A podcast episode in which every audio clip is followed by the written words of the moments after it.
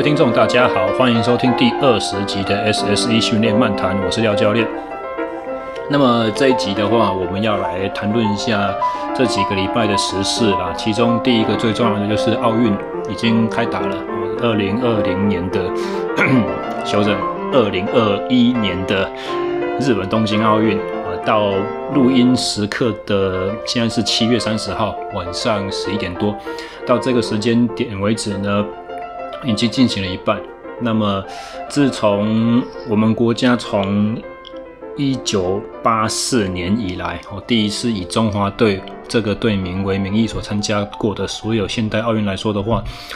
本届啦可以说的是，呃，近代奥运史上我们最成绩最。目前为止啊，奥运才比一半而已，成绩已经可以算是最辉煌的一届啊。除了二零零四年的雅典有两面跆拳道金牌胜过我们目前的一面以外，为什么我会以最成功、最最精彩的一届来形容？就是因为我们这次的奥运项目在许许多多不同的竞赛单项里面都。呃，拥有可以夺牌的实力。那在一些已经打到决赛，但是不幸落败的项目里面呢，呃，比赛的成分也非常的好看。呃，所以运动啊，运动是竞技运动，是很多时候是国家啦、民族啦，或者是社会的一个凝聚向心力的一个非常重要的力量，或者是我们用一个数学的词来讲，就是最大公约数。呃。但是呢，本届奥运也不是没有它的一些争议啦。那相关的事项，呃，作为一个自媒体内容的创作者，我想我就不需要特别在这种时候一一的去列举我们本届奥运所遇到的一些社会的杂音或者是争议。但是我我所想要说的只是，嗯，记得。上个礼拜的节目，哦，乔敏老师在跟我们分享。乔敏老师他也是曾经是在奥运培训队里面的成员嘛，哦，他那个年代，只是后来他没有获选成为正式选手。但是他在上个礼拜的节目有跟我们传达了一个相当重要的观念，哦，虽然上个礼拜讲的是同志议题，比较不是竞技运动，但是我觉得这一个想法是。一体适用的，在竞技运动的场域上面也非常非常的有价值。是什么呢？他的那句话叫做：“让我们当一个好的观众，让我们学会对为别人的成就而喝彩。”哦，那这个其实不只是所谓的别人的成就，不只是我们中华队的选手啊。在当别的国家选手有好的表现的时候，其实如果我们也有办法，像是你在看奥运转播那些球评。为对方的好球，为对方的 nice play，哦，为对方的一些精彩的动作、精彩的得分，呃，精湛的战术，或者是特别有勇气的这些展现，如果你也可以为他们喝彩的话，我相信这才是一个真正欣赏运动，而且真正让竞技运动赛事有办法去改变到你个人的一个。比较好的契机啦，也就是说，我们在看大型赛会的时候，当然支持自家的选手一定是非常重要的。但是，呃，在我们的支持并不是盲目的支持，并不是因为纯粹出自于哦，譬如说这场比赛有我们中华队选手，我才去看。呃，或者是说，因为这场比赛有中华队的选手，所以我们就一定支持他，一定要赢。如果他没办法赢下这一场的话，呃，他的一些小的缺失会被我们放大拿来检视，呃，他的一些过往的一些作为或或成就会被我们拿出来检讨，这是比较不需要的。呃，甚至于我会这样讲，因为刚刚我所讲这一届所产生的一些杂音，一些。争议和一些网络上面的乡民的批评，不管是针对选手，或者是针对我们的代表团，或或者是针对大家嘴巴里面最喜欢讲的协会，呃呃，协会是东邪西毒的那个协，呃，在对于竞技运动事务或者是传统我们在讲的体育事务了，比较参与比较少的观众们，很多时候会对我们国家的一些。竞技运动的体制啦，呃选手的产生啦，选手的后勤资源这些东西，一些待遇，一些选手尊严，一些国家队的选训组成，呃，产生许多的不满。那在这些对于现实状况不够了解的时候呢，很经常就可以很。自然的把这些不满推卸到就是现有体制上面的缺点，然后现有体制又会被大家非常简单的概括为哦，全部都是协会协会的问题哦，不管他这他嘴巴里面所谓的协会是指中华奥会，还是说体委会，还是说一些中华奥会以底下的下辖的单项协会哦，譬如说田径有田径协会，有脚踏车有自由车协会。羽毛球羽球协会、网球网球协会这些东西，那在这些协会下辖，如果是各县市地方政府呢？以脚踏车来讲的话，台北市有台北市自由车协会，啊，高雄市有高雄市自由车委员会之类这种地方性质的，他们全部都是在国民体育法和人民团体法里面所规范的一些呃民间的人民团体这样子。呃，在这里的话就。不再去赘述说，呃，政府机关可以管到的东西和我们这些单项或者是国家单位可以做的事情，哦，这个在许多其他的消息来源已经描述了很多。但是我想要阐述的一个现象是，呃，我们国家在派一些大型赛会的国手，不管是在做选拔还是在做培训，或者是这些教练团的组成的时候。就是大家很习以为常的一个做法了，就是用好像任务编组的这个形式，也就是说，以单项田径或者是羽球、网球或者是脚踏车来讲的话，其实我们并没有一个所谓的常驻性的国家队哦，其实我们并没有一个最高殿堂的竞赛单位哦，选手培训单位。叫做国家队，并没有。我们的国家队组成其实都是所谓的任务编组，也就是像我之前在帮乔敏啦，在帮呃启明学长做访问的时候，大家可能听过有印象的，就是我们会针对一届亚运或者针对一届奥运，有几年一个期间，然后不同阶段的一个选拔或者是选训培训。那在不同阶段，靠赛事越近的时候，会有越多资源进来。那陪练员的成分会越来越浓缩，越来越精英。那刚开始培训的选手数量比较多，到后面越来越少这样子。然后最重要的一点是怎样？国家队的总教练以及针对这一个赛事呃资源的相关人员，哦，也都是跟着这个 cycle 走，两年一次的任期，或者是说一年或几个月这样子的聘任。也就是说，大家想，其实如果在最高竞技殿堂，我们需要一个好的选手，必须要几年才能够让他成熟。那他的这些资源人员是不是也应该是比较长期的？哦，如果或者是我们不要说长期好了，我们如果大家如果都能够同意说，最精英的选手，他的后勤资源团队、他的教练团队、他的医疗、营养这些东西，都是必须要。全国最精英的人才来当他们的后盾。如果大家可以同意我这个论述的话，那我这边就要抛一个问题给大家去思考一下，就是你们想想看，全国最精英的人手有办法，他的职务有办法是接受，就是临时派任，然后一两年以内任期就一定会结束，而任期一结束的时候，下一个任务不晓得在哪里。的这种情况吗？讲更白一点，就是说，真的优秀的人才，通常在他的行业里面就是一个萝卜一个坑，都已经有他该在的地位待，有有他该待的位置，有他该有的地位在了啊。所以，你如果是一个任务非常临时性的交代下来，必须要人去进入到这一个职缺的时候，试想谁有办法？练得武功高强，然后一天到晚就吃饱没事干，等着让你这些临时性的任务来征召的，非常非常的难哦。所以，然后再加上，如果在这些位置上面的人才，他不能够是长期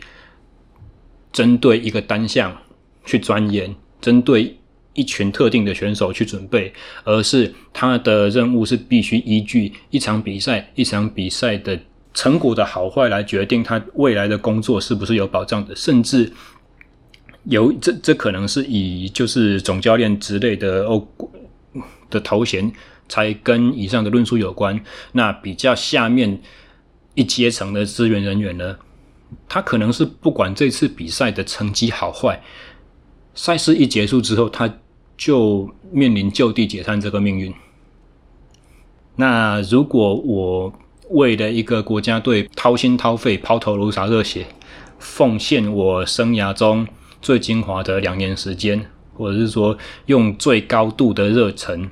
呃，拿百分之百的薪水做一百百分之一百二十、一百五十的这种心力的这种付出，但是你的这个付出对未来是没有保障的。你的这个临时性任务一结束之后，你回到职场上，你面临的是下一次找工作的一个空转期，下一次建立你所有客户群的这个挣扎。然后面临的是你的所有同才，在你想要原本做的、从事的这个职业圈子里面，已经比你进步了两年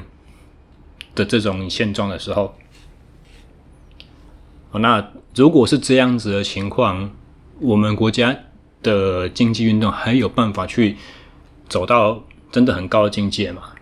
啊，所以其实。中华队在本届奥运能够得到这么优秀成绩，我觉得已经是非常了不起。当然，这可能也因为我们过去，比如说二零一七年四大运之后的这种呃体育改革，不管大家觉得它到底是有没有效果啊，当然还有就是比较新一代的新生代或中生代的教练，在概念上面比较开放，在跨项目上面比较愿意产生交流。哦，然后在传统的体系跟所谓的非科班的我们这种就是外面在民间自己起来的这种呃教练系统，能够有互相达到成刺激成长的这个作用，所以其实是可以看见一线曙光啊。但是当我前述所讲到的这些真正试图去帮助体系内的教练和选手，获得我们的国家队的荣耀，获得我们竞赛上面的呃成功的时候呢，慢慢的这些所谓的旧势力和新的成员们彼此之间的界限就变得模糊化。啊，所以当我们当当观众们、当国人们和当这些我们讲难听一点所谓的一日球迷，呃，看见自己不喜欢的这个状况，然后就。一竿子打翻一船人似的，用用非常单方面的言语去批评哦，你们协会都怎么样？哦，你们旧势力都怎么样的时候，其实你们也是在打压了这些像我刚才所讲的，为了自己所喜爱的项目，为了自己所崇拜的选手，为了我们所谓的一个单薄的所谓国家队的名号，而赌上自己职业生涯两年。黄金岁月的这些人们，其实你们同时也在对他们的付出进行诋毁和伤害。所以简单讲，其实批评是最宣泄情绪、最简单，但是也最不负责任的一种做法。呃，提出没有建树的批评，呃，很多时候只是借由贬低他人，来好像给自己在社会上的存在达到一种好像。反过来的肯定一样哦，因为我有本事批评你，因为我可以把你骂得很难听，所以我一定比你高尚，我我一定比你厉害。那在廖教练我个人的看法呢，我会觉得说，能够轻易讲出这种不负责任的批评，那可能代表你在这个社会上面 也没有做过什么有用的事情，所以你才会需要借由这些批评，借由这些负面，对，有借由这些对别人的攻击和贬低来试图证明。你比较厉害，试图证明你在这个社会上面是有用的，试图证明你在做一些对的事情或有有意义的贡献。换一个方向讲了，我作为一个体能教练，其实我经常在思考一些精英层级的运动员的问题。虽然我目前为止我没有办法去带到很多真的是国手级的，或者是真的能够站上世界殿堂的世界级选手，呃，我自己也没当过国手。事实上，我曾经练出来的学生或选手里面呢，去当到国手的也有啦。但是，真正哪一个是因为我的训练而获取国手资格的呢？我想，可能从头到尾算算来算去，就只有一个而已啊。她是一个高中女生，她在某一年的自行车全国选拔国国手选拔亚锦赛的国手选拔里面，选到了青年组的国手资格，然后在那一年的那个项目也。运气不错，得到了单项的铜牌，啊，所以我有办法去真的说是我练出来的，而且在国际赛事上面拿过奖牌的选手就只有那么一个。但尽管如此，哦，尽管我在业绩工作，我不是在学校机关里面任职，我不是全职在在体育班的选手，我也不是在国训中心里面拥有任何职务，但是我还是经常会以。呃，能够训练顶尖选手这的这种准备，呃，应该叫什么 readiness，准备好自己的这种程度，来进对自己的一些不管是专业的学士来讲，对单项运动的好奇心或钻研来说，呃，或者是对一些专项运动。传统教练的情谊的心态方面，我都是朝着一个这个方向来准备。就是说，哪一天天上掉下来一个国手让我来带的话，我必须要有办法确保自己的能力可以帮助他达到体能上的突破，达到真的是成为他的后盾，达到能够帮助他去在国际赛场上进步。如果我们在民间的教练业者没有办法对自自己有这样子的一个期待，然后如果我们在碰到一些一丝丝的机会的时候，我们没有办法主动的跳下去，提出我们的帮助，或者是如果我们身为竞技运动爱好者，但是在一些比较全国等级的赛事，比如说单项锦标，比如说一些甲组社会联赛，哦，譬如说。全运会两年一次各县市的选拔，如果这些赛事我们没有去参加的话，那试问你要如何去冲撞、去改变现有体制？不要说冲撞改变了，你连对现有体制的认识都还不够深刻。那在不认识的情况之下，你又有办法提出多好的建议呢？啊，这个是我觉得还是回归到刚开始所讲的。学会做一个好的观众，呃，英文有一句有一个单词叫做 appreciate，appreciate 的意思除了是感谢以外，另外一个就是有办法去怎样，有办法去认同它的价值。我的意思就是说，希望大家能够用 appreciation 的这种概念去看待每一场精彩的竞技运动赛事，用 appreciate，用感恩，用感激的心态，用赞赏。用赞赏的这种眼光去看我们的选手，去看我们的体制，看我们每一场精彩比赛背后所需要做出的一些牺牲和奉献。多学习，多关怀，不要只是每四年一次跟着人家凑热闹，然后单纯只是因为我可以和全台湾人一起参与。为这一场赛事，在同一个时间点为同一个人加油的那种，好像有归属的感觉。我跟大家站在一起，就只是因为这样子而已。那比赛过后，这没有在实力没有在得得牌竞争圈子的这些选手，他就自动被人家淡忘。那在四年下一个四年或者下一个三年之之前，我们对于每一个运动赛事的专注度也。跟着下降，那甚至自己也不参与一些竞赛的，不管是实际下场作为选手，或者是身为工作人员、身为后勤团队去协助做一些付出，协助以自己的行动去影响、去改变我们这个伟大国家的一些呃赛事的生态。就真的会对本届的这个精彩成绩会来讲会有点可惜，也就是说没办法延续。那第二个时事的话题，其实是比较是我个人的经验了。我不知道别人有没有碰过一样，对，就是最近几个礼拜发生在我自己身上的，我的个人的脸书的呃账号啊，被好几个，算起来应该有三个了，是看起来疑似就是那种要推直销的那陌生讯息丢进来，有一些可能就说。嗨，你好，我看见你好像也是对个人的体态有有有在注重什么，然后就没下文了。然后是一个美样的那个头像，可能就是想要引诱我们这种恶心的男性，这种色龟的心态，被他引诱去点点看，然后去跟他聊天哈拉，然后促使一个对话吧。然后这个我就没有理他。然后另外一个是很好玩，是我在支持的选手啊，他。呃，其中一个赞助商是某直销产品，那他在帮这个直销产品的呃商品进行一些曝光的时候，为了捧场嘛，我为了帮他提供一些贴文互动人气，我就在底下随便留一个言说我也想吃，我也想试试看。啊，结果就忽然有一个在做该品牌的这种下线的就敲我说，听说你对这个产品有兴趣，然后就开始贴这个贴那个产品照片，这样子。也是一样试着想要卖我东西。然后第三个更好玩，就是从来也不认识的，也是一个用一个妹子的头像，然后就，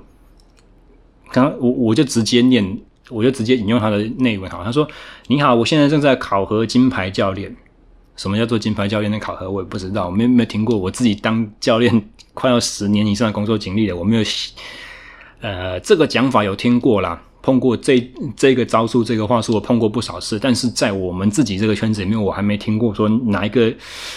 教练在上上线，在职场上正式任职的这过程中，要通过这么严苛的考核，怎么考核呢？需要帮助十二位朋友成功的去改变体态。然后他这开开出的这种 range 是需要减重或增重三到十公斤之类这种目标。如果有需要的，呃，如果有认识身旁怎么样怎么样可以介绍给他这样子。那想当然而这个就往后就是要开始卖一些产品，要呃号称可以帮助你增肌啊、减脂啦，然后帮你怎么规划你的饮食、怎么吃，就是卖东西嘛。那我的一个很自然的联想就是。可能哦，这个跟我们最近台湾最近国内的这种三级警戒的这种呃武汉肺炎的疫情啊有很大的关系。那么大家没工作了，没收入了，所以自然而然就跳下来做直销。那其实如果大家是新建听这个频道，或者是最近的三五年来才开始有运动习惯、健身习惯，慢慢开始熟悉这个圈子、这个领域、这个产业的话呢？哦，你们各位可能有所不知，这类似这样子的风潮以前也流行过。像我上过节目的嘉华教练呢，他就跟我讲说，在他刚开始认呃踏入健身教练业的时候，曾经有一一度就是这样子，有很多所谓自称教练的人，其实都是都是在做直销，然后他们有一些店点，可能也是就是直销产品的这种推广处。那甚至是因为他们在卖食品，他们在卖他们所谓的营养的课表的这些人，也都自称教练，也都自称可以帮你规划训练，夸张到当时的健身界有很多教练本身自己不喜欢叫自己是教练，因为他们觉得教练这两个字被这一群人给弄臭了。那个时候，很多教练开始自称为老师。哦，那。基本上，其实直销品牌的对于在在台湾的运动圈子里面，算是一个不可忽视的存在啊。呃，包含许多重大的这种赛事，哦，自行车也好啦，高尔夫也好，很多的项目，其实你都可以看到一些呃国际知名知名品牌这种直销品牌这种赞助。那其实我个人认为啦，任何运动赛事。的赞助商，他如果能够踏出是这个运动的小框框，这群人围在一起自己玩的这种小圈圈，能够踏出去，如果可以不用是这个单项运动的器材、人身部品、杂志、媒体的赞助，能够是有一些业外的其他品牌进来的话，全部都是好事。就像脚踏车为目为例子的话，我会希望我们的赛事不会只是呃车架厂啦、轮组啦、卖车衣、车鞋、安全帽、太阳眼镜这些在赞助嘛。如果可以有一些我们呃连锁超商啦、卖面包啦、哦饮饮料的之类的这种品牌可以进来，才有办法有效的去打破我们这些单项都是自己人的圈子小圈圈围在一起，自己人跟自己玩的这种现况了。所以，如果从推广的层面上来讲的话，这是一个很值得乐见的现象。重点是在于，其实直销模式也是一个正当的商业行为了。呃，我想可能一直以来所累积的一些比较不好的名声，可能是跟就是销售人员的报酬计算方式有关了。因为在某一些直销的模式里面，它不只是自己所卖的业绩抽成这样子而已，也许。也跟我们呃连锁教练业的这个抽成的情情况有点类似，你的总金额要达到某个坎以上，你才能够有比较优惠的抽成比例，或者是说，呃，如果你的下线它的销售的数字也可以灌在你自己个人的团队业绩里面，哦，借由下线的成绩可以提高你个人的收入，也就是说，玩法全部都是因为不良的管理所产生的，不良的。参差不齐的人才，而在这个行业里面所产生的，那其实，呃，这个很难翻转，但也不会没有办法去代表说整体它的产品的品质好或坏，只是说，呃，我自己个人，我曾经研读过国际奥会的两年制的竞技运动营养学位，但是，就算读完了这两年的学程之后呢，我依然自认为运动营养是一个非常哦，所以非常需要实际操作的这种呃经验才能够去掌掌握的好的一个专业领域啊。那这个时候就与我们的国家的法规有一点抵触了，就是说，当你在提出建议说哦，你怎么样的训练搭配怎么样吃的时候，这个怎么吃其实就是一个游走在法律边缘的行为，因为根据我们国家的法令，你要做饮食的规划，你要做菜单的安排，这些东西就是必须要有营养师执照人才可以做。所以当我们去从训练前怎么吃，训练后怎么吃，训练过程中怎么补充的这些话题，慢慢的偏移到你日常生活作息的三餐，你吃的种类，你所饮食摄取的时间，这个时候其实我们一点一滴的都在试着去踩踩那条法律的底线哦。其实这个是。在我个人认为是蛮要不得的，哦，这也是为什么，就算我学了两年之后，我基本上还是不太对我的学生的一些饮食补给上面太过主动的去提出建议。那简单来讲，如果你是教练身份，你不是具有营养师执照的人的话，你连累积实作经验都不要想了，哦，你连实际操作人次你都可能没有办法。如果是要真正守法。小心谨慎的话，哦，都没有办法去做到，所以更不用说，如果你只是透过了几个礼拜哦几个月的一些产品使用这种呃内部教育，那就开始充满自信的去向你的。去向你所招募的这些可能的潜在客户去跟他们推说，这可以，那个可以，哪个东西很好用，因为什么原理，呃，因为一些什么荷尔蒙的机制，因因为你的这个个人的需求，呃，因为你的性别，因为你的运动量什么。我比较对于呃运动业界直销的意见，可能是在于这个地方了，所以要相当的谨慎，并不是说真的想要。直接对这些品牌提出一些批评，而是可能也是当一个故事讲讲来告诉各位，就是这种事情，就是跟任何的训练潮流都一样，也跟时装流行潮流都一样，十年河东，十年河西，流行的会消失，退流行的又会重新卷土而来啊，也不是第一次被人家这样玩了。那第三个话题就是要讨论到前几个礼拜，好，综合格斗。界的一个盛事哦，那个轻量级的 UFC 关键大战，钻石 Dustin Poirier，Dustin the Diamond Poirier 跟恶名昭彰的嘴炮魔王 Conor McGregor 啊，Conor the Notorious McGregor，他在擂台上面自己的绰号就取成恶名昭彰 Notorious，那他的嘴巴嘴巴真的是非常的贱，在参赛过程中都会把对方的国籍啦、教练团队啦、家人啦，什么全部都嘴过一轮的。他是一个非常善于使用心理战的选手。那这场比赛发生了一个很特殊的现象，在第一回合哦，综合格斗每一回合是五分钟，在第一回合的最后几秒钟的时候呢，Conor McGregor 在这一场比赛踢击使用的分量非常重的左脚，在某一次出拳失手之后往后回踩要稳定重心的时候，他的左脚脚踝哦，脚踝上方的胫骨和腓骨忽然断裂，就是用一个非常诡异的方式。断骨头，自己把自己的脚踩断，这种形式结束了这场比赛，然后被医生判定无法再继续比下去，所以就是 Dustin Poirier 拿到了第三场，他们他们 Trilogy 的第三次比赛的胜利，这样子。那当然，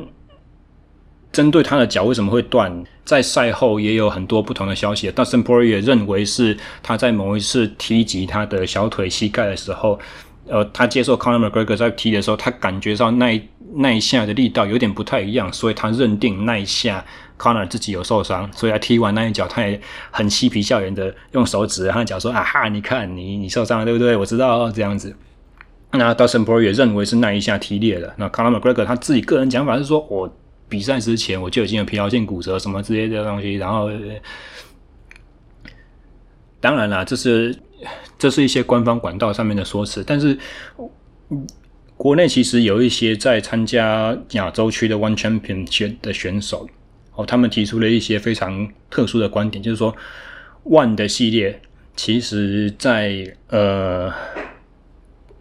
竞争的程度上面，其实也跟 UFC 差不多，它只是比较没有那么有名而已。但是在 One Championship 的选手比赛，好像几乎没有碰过选手把自己脚踢断这种事情。反观我们如果过来看全世界首屈一指的 UFC 的话，它历史上就曾经发过发生过这种脚骨断裂的事情，历历史上就发生过四次，而且两次是在今年啊，所以那个台湾选手就提出了这个问题，就是说，呃，为什么 One Championship 的选手骨头好像比较强壮，为什么 UFC 的选手都会踢断腿？所以这是一个非常有趣的议题啊！那我个人所做的一些猜测，后来也搜寻了一些资料，从旁可以佐证我的想法，就是因为因为 UFC 的这种呃量级制，他们是允许在赛前用脱水去减重的。哦，就是坐在不管是泡在一个热的浴缸里面啊，然后出来之后再继续裹着毛巾继续出汗，或者是我在三温暖里面，在烤箱里面烤个三四十分钟这样子的情况，用出汗脱水的这个情况去达到体重成功过磅，而这个做法在 One Championship 是被禁止的哈，基本上他们所采取的策略是。靠近比赛很近的时间才过磅，而且要去进行验尿，要对尿液的一些矿物质的这种比重、盐分的比重去判定你有没有偷偷使用脱水策略。那 UFC 的话呢，它是比赛前一天的早上过磅，所以过磅完之后，你有超过一天的时间可以慢慢的吃喝，去把自己身体的体重补到脱水以前这种水准。那为什么这个做法会对骨骨质健康有关键性的影响呢？其实。我们人类的骨头，它不是就是一个死的东西，它是活的组织，它随时都有生成和破坏。哦，成骨细胞和噬骨细胞随时都在试图取得取得一个平衡。哦，当你的骨破坏的程度超过骨质增生的时候呢，那我们的骨头就会变得比较脆弱。啊，它看起来可能一样粗一样大，但是它可能密度会比较小。